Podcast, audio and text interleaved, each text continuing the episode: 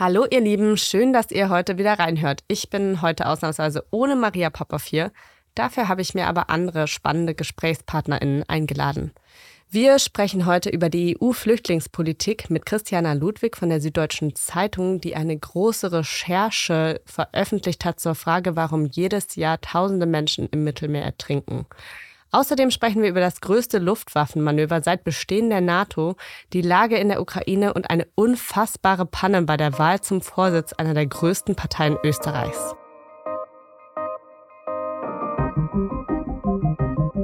Ein DPA-Podcast für Podimo. Heute ist Donnerstag, der 8. Juni 2023. Ich bin Valerie Höhne und das ist der Stand der Dinge was sind das nur für Trottel? So einen Fehler zu machen, ist äh, einfach peinlich. Die Vorbereitungen für die größte Luftwaffenübung der NATO-Geschichte laufen auf Hochtouren.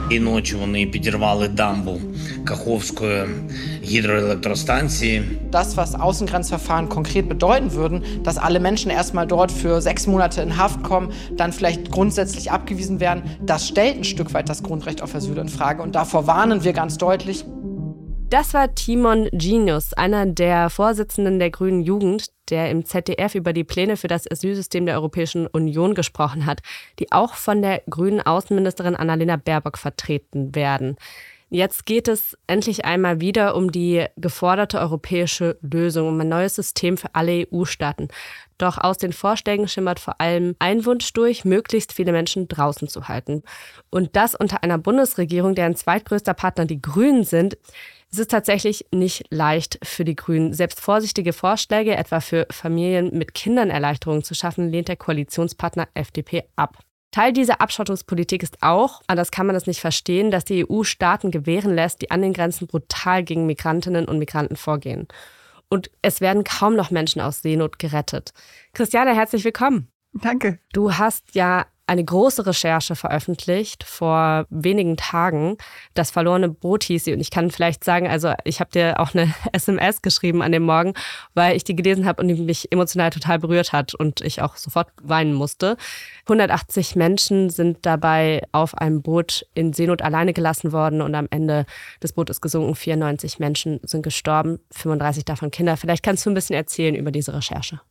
Ja, genau. Ausgangs Punkt war, dass es äh, Ende Februar eben dieses Unglück gab. Und obwohl es ja viele Unglücke gibt, die immer mal wieder in den Nachrichten auftauchen, dieses dann doch nochmal eine besondere Aufmerksamkeit bekommen hat, dadurch das Boot ganz kurz vor der süditalienischen Küste gekentert ist und die Leichen und Überreste und äh, Habseligkeiten der Menschen dort an einen Urlaubsstrand gespült wurden. Also es äh, gab sehr schreckliche Bilder und um die Welt gingen eben auch Fotos aus einer Turnhalle in der Stadt Crotone, die von diesem Strand ungefähr eine halbe Stunde entfernt ist, wo eben diese ganzen Särge aufgereiht waren, Kindersärge zu sehen waren mit Spielzeug, das da drauf drapiert wurde. Also diese Bilder haben, glaube ich, obwohl das Thema schon viele Jahre sehr bekannt ist, dann doch nochmal die Menschen sehr berührt. Vor allem auch in Italien hat das Ganze eine Debatte ausgelöst, denn ganz früh haben sich eben schon dort die Menschen und die Medien gefragt, warum konnte dieses Boot denn eigentlich nicht gerettet werden? Und was habt ihr rausgefunden? Warum war das so? Ja, wir haben zusammen mit äh, Recherchepartnern, zum Beispiel dem Investigativbüro Lighthouse Reports und anderen äh, internationalen Medienpartnern, Dokumente ausgewertet, äh, interne Dokumente zum Beispiel von Frontex, äh, das ist die EU-Grenzschutzagentur, die dafür verantwortlich ist, das Mittelmeer und, und die Grenzen zu sichern und zu überwachen und eben auch interne Kommunikation von der Küstenwache, der Zollbehörde, eben allen Behörden, die für die Seeüberwachung und auch im Falle der Fälle für die Seenotrettung zuständig ist. Und wir haben herausgefunden, dass all diese Behörden schon sehr früh informiert waren, schon am Vorabend. Das Unglück ist morgens um vier ungefähr passiert am 26. Und sie wussten schon am Vorabend, Bescheid, dass es dieses Boot gab. Äh, Frontex hatte ein Flugzeug, äh, mit dem es den Raum überwacht hat und hat dort nicht nur gesagt, dass dieses Boot vermutlich überfüllt ist mit Menschen, denn die sind in der Lage, Wärmemessungen zu machen und mhm. können so unter Deck auch Menschen detektieren und herausfinden, dass es überfüllt ist.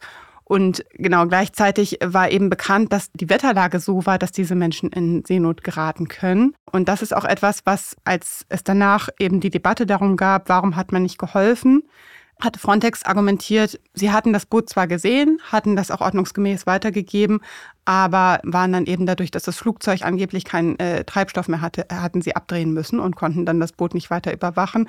Tatsächlich in dem internen Bericht stand, dass sie aufgrund der starken Winde umgedreht sind. Was aber ja eigentlich, wenn man weiß, der Wind weht stark, da ist ein Boot, ein Holzboot, was überfüllt ist mit Menschen, viel zu klein für 180 Menschen, ist das eigentlich ein starkes Indiz dafür, dass diese Menschen auch in Seenot geraten können, dass man mhm. zumindest überprüfen muss, ob sie zu sichern sind, ob man da helfen muss. Also es ist so, sozusagen, die Fehler sind auf zwei Ebenen passiert, wenn ich das jetzt richtig verstehe. Frontex hat das nicht klar genug weitergeleitet oder doch? Und die italienische Küstenwache hat dann einfach nichts damit gemacht. Frontex hat es weitergeleitet, hat aber im Nachhinein nicht transparent gemacht, dass auch sie schon sozusagen diesen Aspekt Wind und Wetter stark gemacht ah, hatten okay. in der Kommunikation. Sie hatten es aber ordnungsgemäß weitergeleitet, hatten gesagt, dort ist ein Boot vermutlich überfüllt mit Migranten, das sollte kontrolliert werden. Und dann gibt es in Italien zwei Behörden, einmal den Zoll und dann einmal die Küstenwache. Und der Zoll ist dafür zuständig zu schauen, ob ja illegale Grenzübertritte oder Einführung von Ware oder so, die, die nicht sein sollte, passiert. Und die Küstenwache wäre für Seenotfälle zuständig. Tatsächlich ist dann aber nur der Zoll losgefahren, die Küstenwache nicht. Mhm. Und auch der Zoll der dann eben auch wegen dieser starken Winde hat umdrehen müssen und dieses Boot gar nicht erreicht hat und das auch an die Küstenwache weiter kommuniziert hat und gesagt hat, wir sind da nicht angekommen, wir mussten jetzt wegen des Wetters umdrehen. Die Küstenwache hätte viel größere Boote gehabt, die mhm. dem Wetter besser standhalten und auch retten können. Hat die Küstenwache dann nicht reagiert und hat bis zum Schluss gesagt und auch auf unsere Anfrage ist davon nicht abgewichen, hat darauf nicht reagiert. Wir wussten nicht, dass es ein Migrantenboot ist. Steht, das steht natürlich ein starken Widerspruch zu dem, was Frontex gemeldet hat und diese Information war allen bekannt.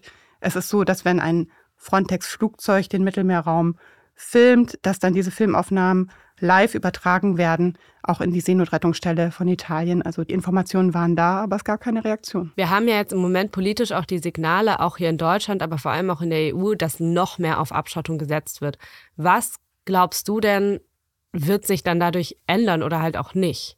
Also solche Fälle, wenn ich mir das jetzt so anhöre, dann klingt es für mich so, als wären solche Fälle in Zukunft noch wahrscheinlicher. Also was die Seenotrettung angeht, ist die Rechtslage klar. Boote, wo verschiedene Indizien da sind, also das Wetter schlecht, sie sind überfüllt, sie sind nicht seetüchtig, was da in dem Fall auch noch war, es sind keine Rettungswesten sichtbar. Mhm. Das sind alles Indizien, wo die Rechtslage eigentlich glasklar ist, da muss man hinfahren und gucken, ob man helfen kann. Und daran ändert auch die aktuelle Asylrechtsreform, die jetzt gerade diskutiert wird und äh, an diesem Donnerstag jetzt auch in Luxemburg verhandelt wird, ändert daran nichts. Mhm. Aber was bei unserer Recherche auch noch, wie ich finde, ein sehr interessanter Punkt war, ist die Frage, warum ist denn dieses Boot überhaupt nach Italien gefahren? Weil die, mhm. die Menschen sind in Cesme in der Türkei abgelegt und von dort aus sind es gerade mal zwölf Kilometer bis nach Griechenland. Man kann die griechische Insel Chios sogar sehen. Man könnte einfach in, in äh, sehr kurzer Zeit europäisches Festland erreichen. Die Menschen haben sich aber entschieden, einen 1000 Kilometer Weg auf sich zu nehmen über mehrere Tage, um nach Italien zu kommen und damit natürlich immense Risiken für sich und für ihre Kinder und Familien äh, auf sich zu nehmen. Und da setzt das an, was jetzt eben auf EU-Ebene diskutiert wird. Denn der Grund dafür war für viele Menschen, dass in Griechenland eine sehr starke Abschottungspolitik heute schon besteht. Mhm. Die gehen mit ihrer Gesetzgebung über geltendes EU-Recht noch hinaus. Da gibt es Schnellverfahren in Haft, es gibt viele Menschen, die da gar keine Chance haben auf ein äh, Asylverfahren. Und selbst wenn man dann Asyl bekommt, gibt es keine Sozialleistungen für Geflüchtete in Griechenland. Das heißt, es ist sehr, sehr unattraktiv für Menschen dort um Asyl zu bitten. Mhm. Zusätzlich gibt es noch starke Gewalt an den Grenzen gegen Geflüchtete. Und in diese Richtung geht eben die EU-Politik, die jetzt gerade diskutiert wird, auch, hat die Menschen eben dazu bewogen, einen weiten und gefährlichen Weg auf sich zu nehmen. Also wenn das jetzt die EU-Richtlinie wird, dann wird die ja auch in Italien und Spanien so umgesetzt. Aber es wird ja Menschen, die ja vorher schon lange Fluchtwege auf sich genommen haben, oft Furchtbares erlebt haben auf dem Landweg schon, wahrscheinlich nicht davon abhalten, in Boote zu steigen. Oder wie siehst du das? Ich sehe das auch so. Ich denke, die Menschen fliehen vor Krisen, ähm, vor Verfolgung. Schon jetzt besteht ja das Wissen, dass in, in so ein Boot zu steigen mit riesengroßen Risiken äh, verbunden ist. Und auch die Menschen, mit denen wir gesprochen haben, wir haben für die Recherche mit äh, 18 Menschen gesprochen, die auf diesem Boot waren. Und die waren sich der Gefahr bewusst, die sie da auf sich nehmen. Und die Erfahrung zeigt, die Flucht wird nicht aufhören, nur dadurch, dass man die Grenzen höher zieht, sondern die Menschen werden versuchen, noch gefährlichere Wege zu gehen und vor allem ihre den Weg ihrer Ankunft oder der Länder, die sie durchreist sind, zu verschleiern, weil mhm. die künftige EU-Politik setzt darauf, dass Menschen, die schon bevor sie EU-Boden erreicht haben, in Ländern waren, die ihnen theoretisch hätten Schutz anbieten können, dass sie dann möglichst in diese Länder zurückgebracht werden. Das heißt, dass aus Fluchtperspektive gedacht wäre die Idee, man versucht, möglichst wenig registriert zu werden, möglichst die Schleichwege zu nehmen, möglichst ja. unerkannt in dem Zielland anzukommen. Und damit begibt man sich natürlich einmal in die Hände von ähm, Schleuserorganisationen, Kriminellen, die es jetzt auch nicht unbedingt nur auf das Wohl der Menschen abgesehen haben und nimmt eben immer gefährlichere Wege auf sich. Christiane, danke, dass du da warst, obwohl es jetzt irgendwie auf jeden Fall ein sehr, sehr schweres Thema ist, aber auch ein einfach sehr wichtiges, dass wir uns darüber unterhalten, finde ich. Ja, sehr gern.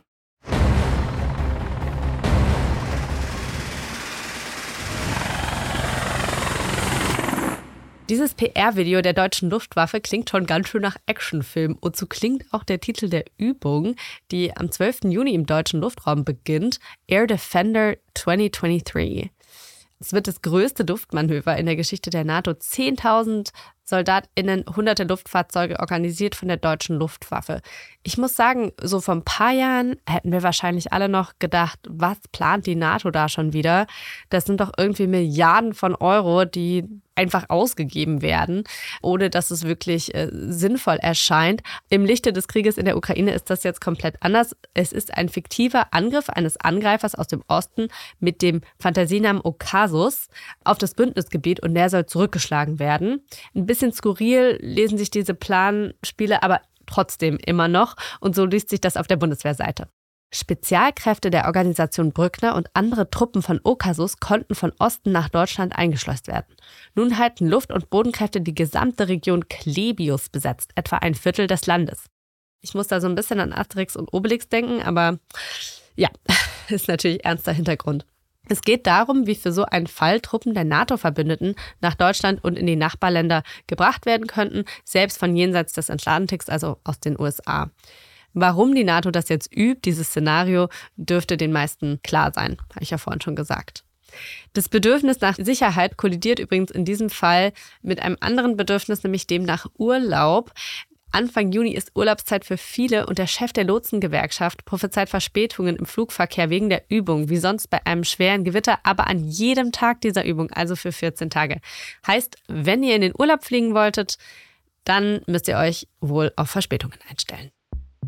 Deshalb ist das etwas, das eine neue Dimension hat, aber zu der Art und Weise passt, wie Putin diesen Krieg führt. Zurück in die brutale Realität. Das war Bundeskanzler Olaf Scholz zur Zerstörung eines gigantischen Staudamms in der Ukraine, wo jetzt seit fast anderthalb Jahren Krieg herrscht. Es geht um den Kachowka-Staudamm in der Region Herson.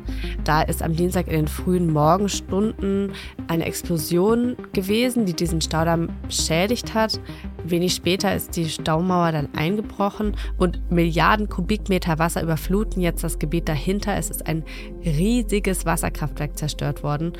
Manche sprechen von der größten Zerstörung ziviler Infrastruktur seit Kriegsbeginn.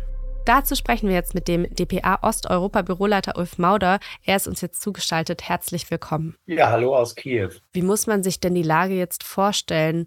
in den Gebieten um den Staudamm? Ja, also ein Teil der Staumauer ist zerstört. Es wird darüber gestritten, ob es durch Beschuss von ukrainischer Seite passiert ist. Das ist die russische Version. Oder ob es durch eine Verminung im Kraftwerk und im Staudamm eine Explosion gegeben hat und so die Staumauer beschädigt wurde. Das ist die ukrainische Version. Präsident Zelensky hier in Kiew ist völlig überzeugt davon, dass das nur die Russen gewesen sein können. Es ist so, dass weiter über die zerstörte Staumauer Wasser abfließt aus dem Kachowka-Stausee. Also der ist noch recht gut gefüllt, aber das Wasser fließt ab und man rechnet damit, dass eben weitere Ortschaften überflutet werden. Es ist so, dass teils der äh, Wasserstand noch steigt und teils aber eben auch schon wieder sinkt. Und welche Bedeutung hatte dieser Staudamm für die Ukraine? für Bewässerung, vielleicht auch für Stromversorgung? Ja, also für die Stromversorgung war er eigentlich jetzt zuletzt nicht mehr so wichtig. In dem Gebiet gibt es ja jetzt schon seit über einem Jahr Kampfhandlungen, seit über 15 Monaten. Vor anderthalb Jahren fast ist Russland einmarschiert in die Ukraine. und hat jetzt die Kontrolle über diesen Staudamm und über das Wasserkraftwerk auch schon seit vielen, vielen Monaten. Seither konnte da kein Strom mehr produziert werden. Ganz wichtig ist der Staudamm aber und dieser Stausee für die Landwirtschaft in der Region. Also es gibt ein weit verbreitetes Kanalsystem, Bewässerungssystem. Getreideanbauflächen werden damit bewässert. Die sind jetzt zerstört, wahrscheinlich über Jahre hinaus nicht nutzbar. In dem Wasser ist es ja so, dass jetzt natürlich auch Schadstoffe angereichert werden, ausgespült werden auf diese Felder. Das Wasser erstreckt sich in Industriebetriebe. Es sind schon 150 Tonnen Öl ausgeflossen. Das wird sich natürlich alles niederschlagen in der Umwelt und wird diese Flächen über Jahre hinweg nicht nutzbar machen. Das ist ein sehr großes Problem und deswegen spricht die ukrainische Führung hier in Kiew von der größten menschengemachten Umweltkatastrophe seit Jahrzehnten. Mhm. Und hat es auch Auswirkungen möglicherweise dann auf die Nahrungssicherheit? Also die Ukraine war ja auch vor Beginn des Krieges die Kornkammer Europas. Genau, Ukraine ist die Kornkammer. Die Region, die jetzt betroffen ist, Herson im Süden der Ukraine, ist äh, eine der wichtigsten Getreideanbauflächen. Aus dieser Region wird auch das Getreide über das Schwarze Meer, das ja da in der Nähe ist, verschifft in alle Welt. Vor allem die afrikanischen Staaten erhalten das Getreide aus der Ukraine. Wir sehen jetzt schon an den Börsen, dass die Getreidepreise steigen. Das kann Panik sein. Muss man letztlich sehen, ob sich das wirklich mengenmäßig auswirkt. Es gibt ja schon seit Beginn des Krieges natürlich auch Probleme damit, das Getreide auszuführen aus der Ukraine über das Schwarze Meer. Das ganze Land lebt von diesem Getreide. Es ist für die Eigenversorgung wichtig. Und es ist wichtig auch für die Welternährung. Und ein weiteres großes Problem, das wir jetzt sehen, ist auch die Trinkwasserversorgung. Also Präsident Zelensky hier in Kiew hat heute nochmal darauf hingewiesen, dass diese ganze Versorgung der Menschen mit Trinkwasser jetzt gefährdet ist. Das geht in einem größeren Einflussbereich. Um Hunderttausende Menschen, hat er heute gesagt. Direkt betroffen von der Flut sind Zehntausende mhm. Menschen. Einmal im Gebiet, das die Russen kontrollieren und dann aber eben auch im Gebiet, das von der Ukraine kontrolliert wird. Das ist aber der kleinere Teil. Also der größere Teil ist der Teil von Herson, der von russischen Truppen besetzt ist und eben auch kontrolliert wird. Und da leben auch die meisten Menschen. Und diese Menschen verlieren jetzt natürlich auch alles. Also sie verlieren ihre Viehhöfe, sie verlieren ihre Felder, die sie bewirtschaftet haben alles geht verloren und ist überschwemmt und versinkt im Wasser im Moment. Weiß man denn irgendwas darüber, wie Russland jetzt diesen Menschen hilft oder auch nicht? Der ukrainische Präsident Zelensky behauptet, die russischen Besatzungsbehörden würden sich überhaupt nicht kümmern um die Menschen in der Region. Es ist aber so, dass wenn man das russische Fernsehen schaut, wir zumindest Bilder sehen, dass den Menschen sehr wohl geholfen wird. Das ist in der Region ein Ausnahmezustand verhängt worden. Das ermöglicht es den russischen Behörden, dort sehr viel mehr Geld in die Hand zu nehmen und auch mehr, sehr viel mehr Hilfe zu gewährleisten. Also im Moment gehen wir davon aus, dass dort auch geholfen wird. Viele Menschen helfen sich gegenseitig. Überall ist es eigentlich so, dass Hilfe angelaufen ist und überall laufen auch Evakuierungsmaßnahmen. Mhm, okay.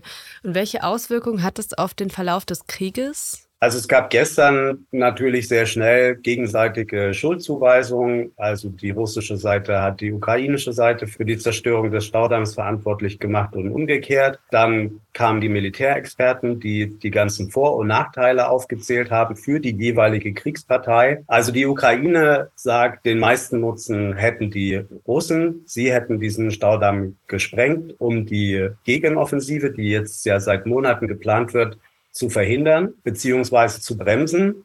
Tatsächlich haben die ukrainischen Streitkräfte jetzt das Problem, dass sie nicht im Gebiet Herson vordringen können, dass sie ja befreien wollten. Durch diese Flut jetzt sind auch die russischen Verteidigungsstellungen ganz massiv zerstört. Es ist so, dass rein theoretisch jetzt auch die ukrainischen Streitkräfte dann natürlich freie Bahn hätten, um in das Gebiet einzudringen, weil natürlich sich auch die russischen Streitkräfte wie die normalen Bürger, also die Zivilisten, sich auch zurückziehen mussten. Es ist so, dass sie auch die Minen im Uferbereich natürlich nicht mehr fürchten müssen, weil die weggespült werden jetzt, wohin auch immer durch diese Flut.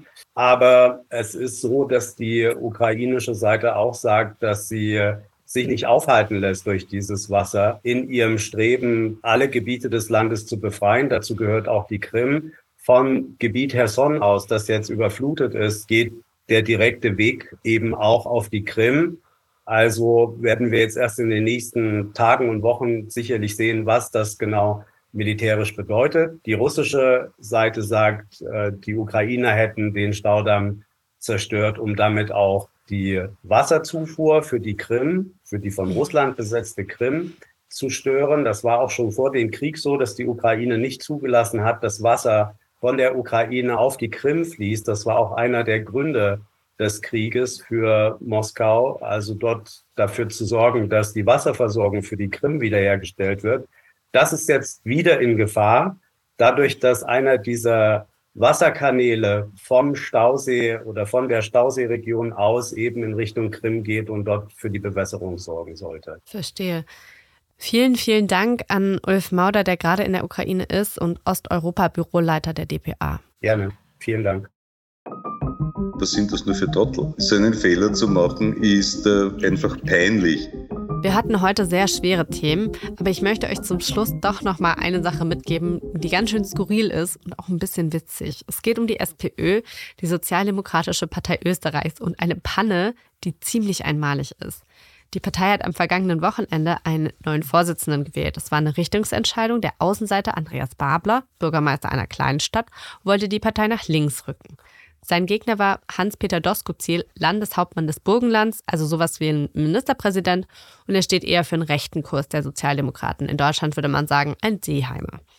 Als nach der Wahl Doskozil zum neuen Vorsitzenden erklärt wurde, hat im Prinzip sich niemand gewundert, weil er war ja der Kandidat der Mitte gefühlt.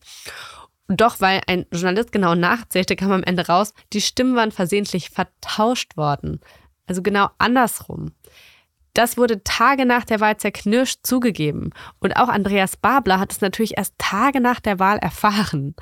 Ich kann mir das nicht vorstellen, dass das hier passieren würde. Ich stelle mir gerade vor, wie zum Beispiel in der FDP Christian Lindner gegen irgendeinen so Außenseiter antritt und dann glauben alle, okay, er ist Parteichef geblieben und dann kommt Tage später raus, er ist doch nicht Parteichef geblieben. An Unprofessionalität ist das wirklich kaum zu überbieten. Offenbar war in einer Excel-Tabelle was falsch eingetragen worden. Aus der Distanz ist auf jeden Fall witzig, aus der Nähe muss es sich ganz schön scheiße anfühlen und ehrlich gesagt, Wahlen sind ja essentiell für eine Demokratie. Ihre Ergebnisse werden ja immer häufiger auch von Verlierern in Frage gestellt und jede Panne liefert natürlich den Menschen Munition, die das tun. Deswegen ist es nicht nur peinlich, sondern tatsächlich auch ein bisschen skandalös, dass so etwas der SPÖ passiert.